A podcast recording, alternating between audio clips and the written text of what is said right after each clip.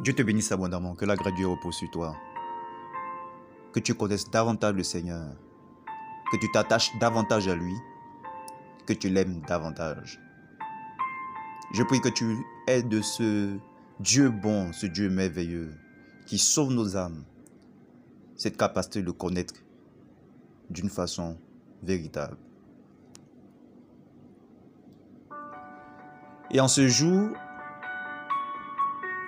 nous allons traiter le point 1.13, le baptême d'eau.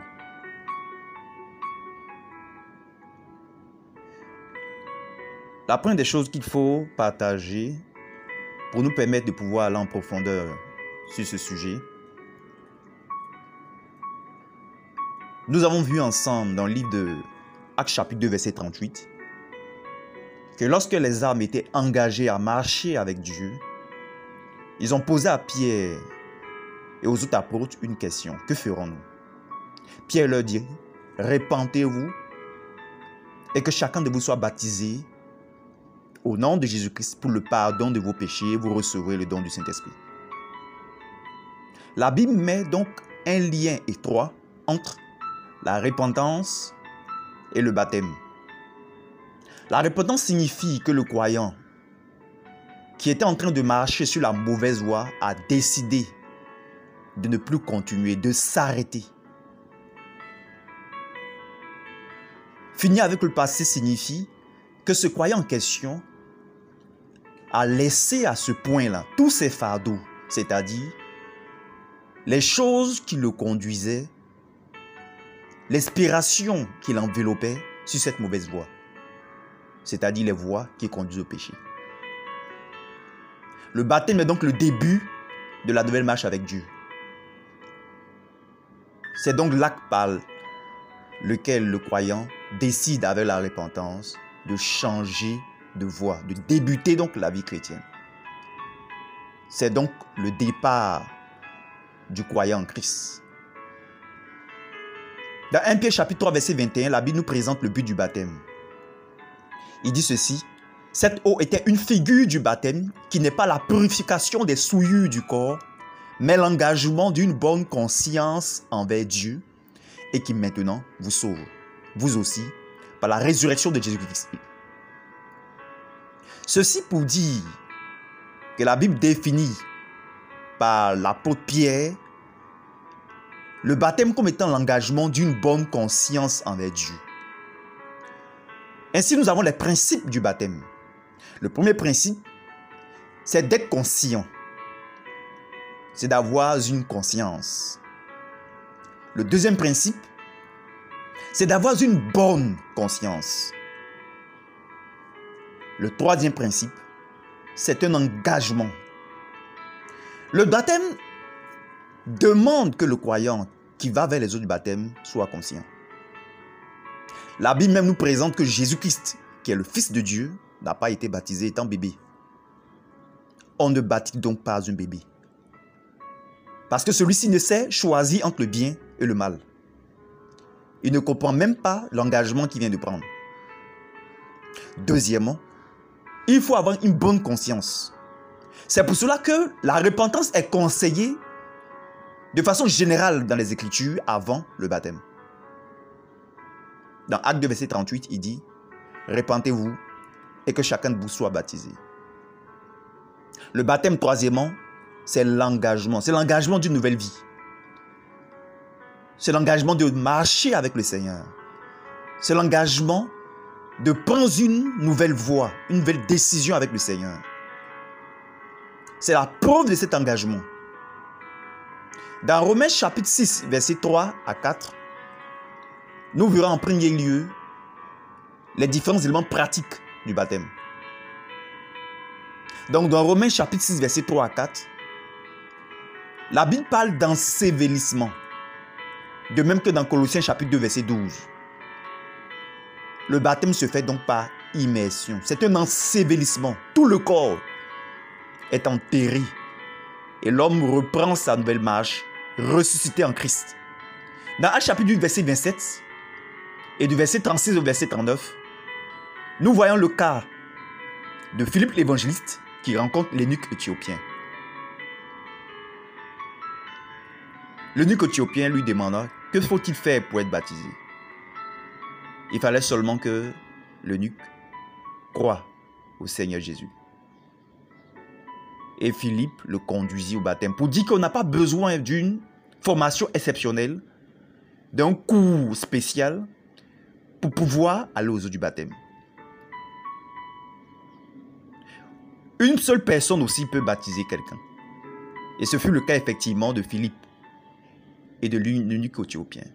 Dans Matthieu chapitre 28, verset 18 à 20, la Bible nous recommande que Jésus-Christ lui-même nous demande de baptiser au nom du Père, du Fils et du Saint-Esprit.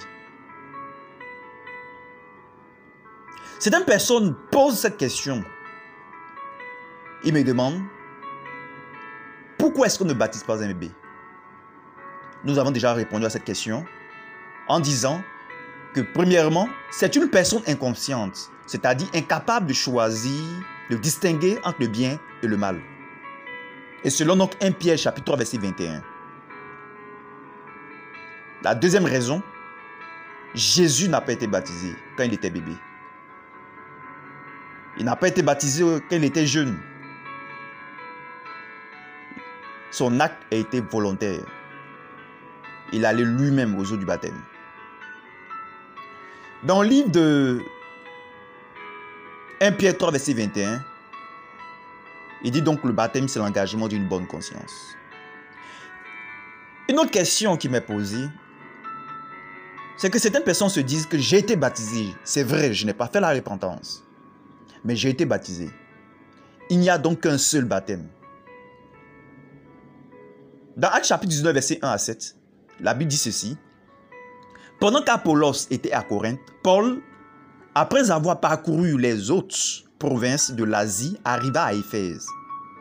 Ayant rencontré quelques disciples, il leur dit, Avez-vous reçu le Saint-Esprit? Quand vous avez cru Il lui répondit, Nous n'avons pas même entendu dire qu'il y ait un Saint-Esprit. Il dit, De quel baptême avez-vous donc été baptisé? Et il répondit, Du baptême de Jean, c'est-à-dire du baptême d'eau. Alors, Paul dit, Jean a baptisé d'eau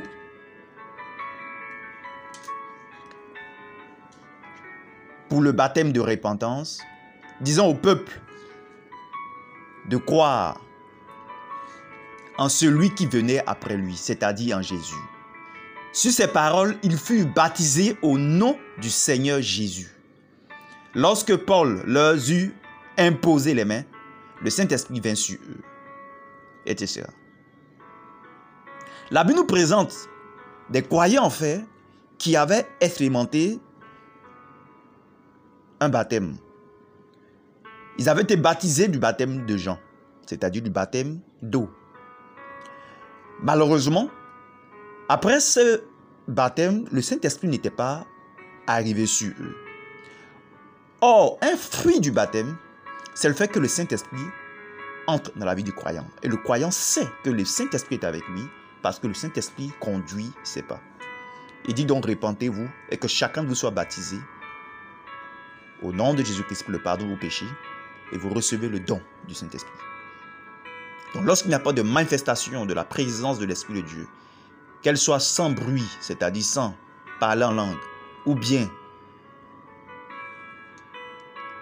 dans une condition de cœur dans laquelle le croyant a une haine radicale du péché, l'on se pose donc la question de savoir est-ce que la repentance et le baptême d'une telle personne ont été véridiques?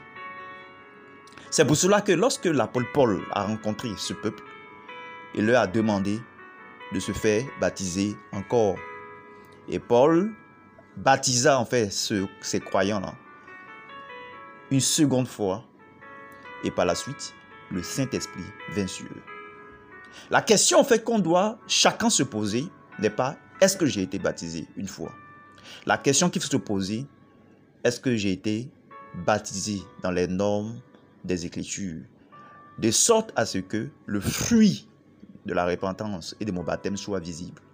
Les deux fruits de la repentance et du baptême sont d'abord le fait que le croyant est pardonné de ses péchés, conscience pure, c'est-à-dire il obtient une conscience pure à la suite de son baptême, et par la suite, le deuxième fruit, c'est la présence de l'Esprit de Dieu agissant en lui. Lorsque le croyant n'a pas expérimenté ces choses, peut-être parce que sa repentance a été fausse, il avait caché des péchés ou qu'il ne s'est jamais repenti, alors le baptême doit être repris. Le baptême doit être repris. Évalue donc ta marche avec Dieu. Est-ce que ta repentance et ton baptême ont-ils produit les fruits? Jean disait, produisez donc du fruit digne de la repentance. Et j'ajoute, et du baptême. Si donc ta repentance et ton baptême n'ont pas produit un cœur nouveau, une conscience pure, et la présence de l'Esprit de Dieu en toi te parlant, sache que tu t'es mal repenti, tu t'es mal baptisé, tu dois reprendre. Dieu te bénisse abondamment.